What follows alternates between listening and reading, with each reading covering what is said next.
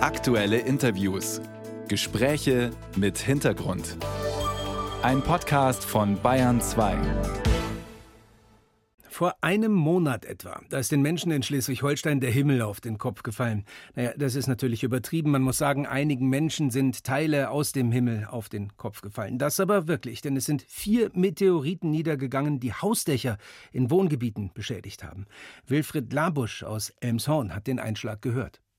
Wenn ein Blitz in einen Baum einhaut und Sie stehen daneben, da dröhnen ja die Ohren. Gewaltig. Da fallen Sie erstmal vom Stuhl.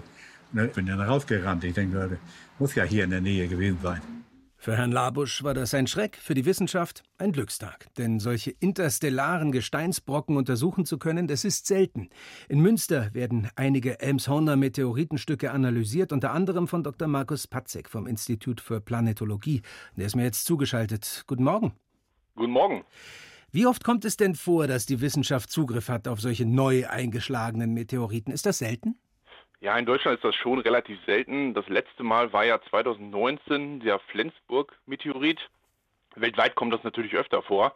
Ähm, das ist natürlich besonders für uns als Wissenschaftler interessant, weil es sich dabei um frisches Material handelt, das nicht oder kaum auf der Erde verwittert ist. Hm. Aber man würde ja als Laie denken, das ist ein Gesteinsbrocken. Ob der da jetzt eine Woche liegt oder zehn Jahre, ist doch eigentlich egal, oder?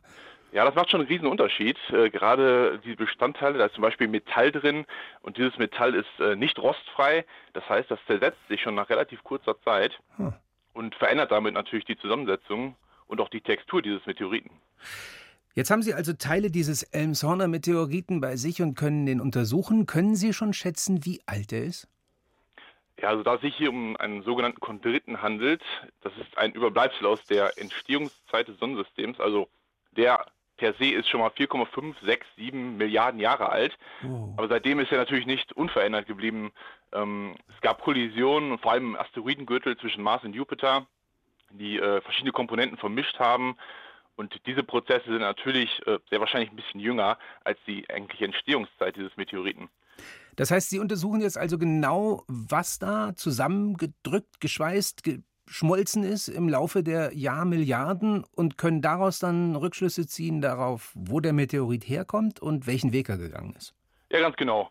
Wir äh, fertigen sozusagen erstmal sogenannte Dünnschliffe an. Das sind so 30 Mikrometer dicke Gesteinsscheiben, an denen wir dann ähm, mittels verschiedener mikroskopischer Techniken äh, mineralogische und chemische Zusammensetzung untersuchen. Und daraus gehend dann entsprechend die, oder versuchen wir die, ähm, ja, die Entstehungsgeschichte dieses Meteoriten zu, äh, nachzuvollziehen.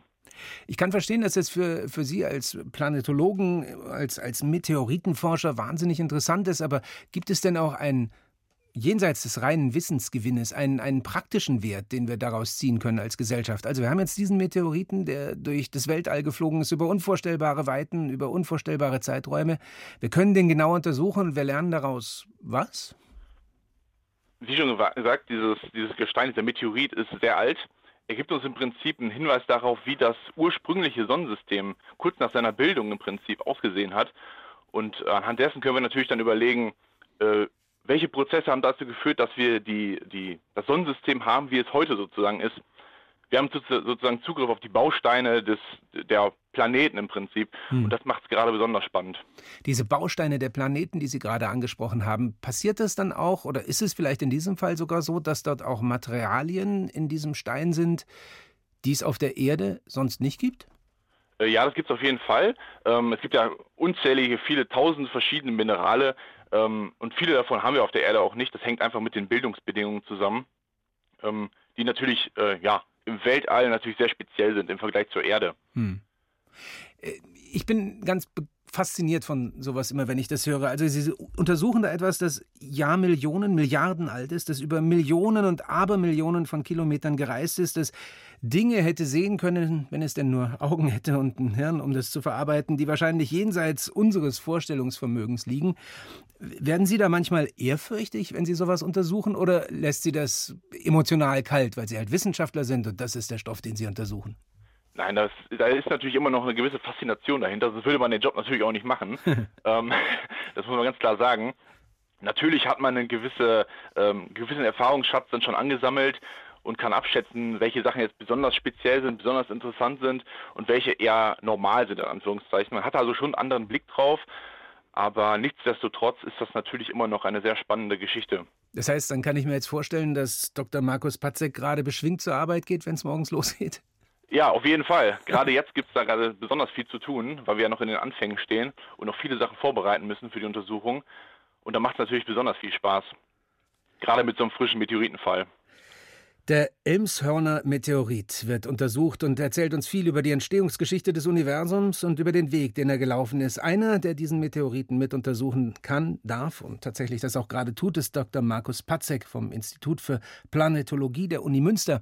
Er war am Bayern 2 Telefon. Herr Patzek, vielen Dank für Ihre Zeit. Danke, tschüss. Tschüss.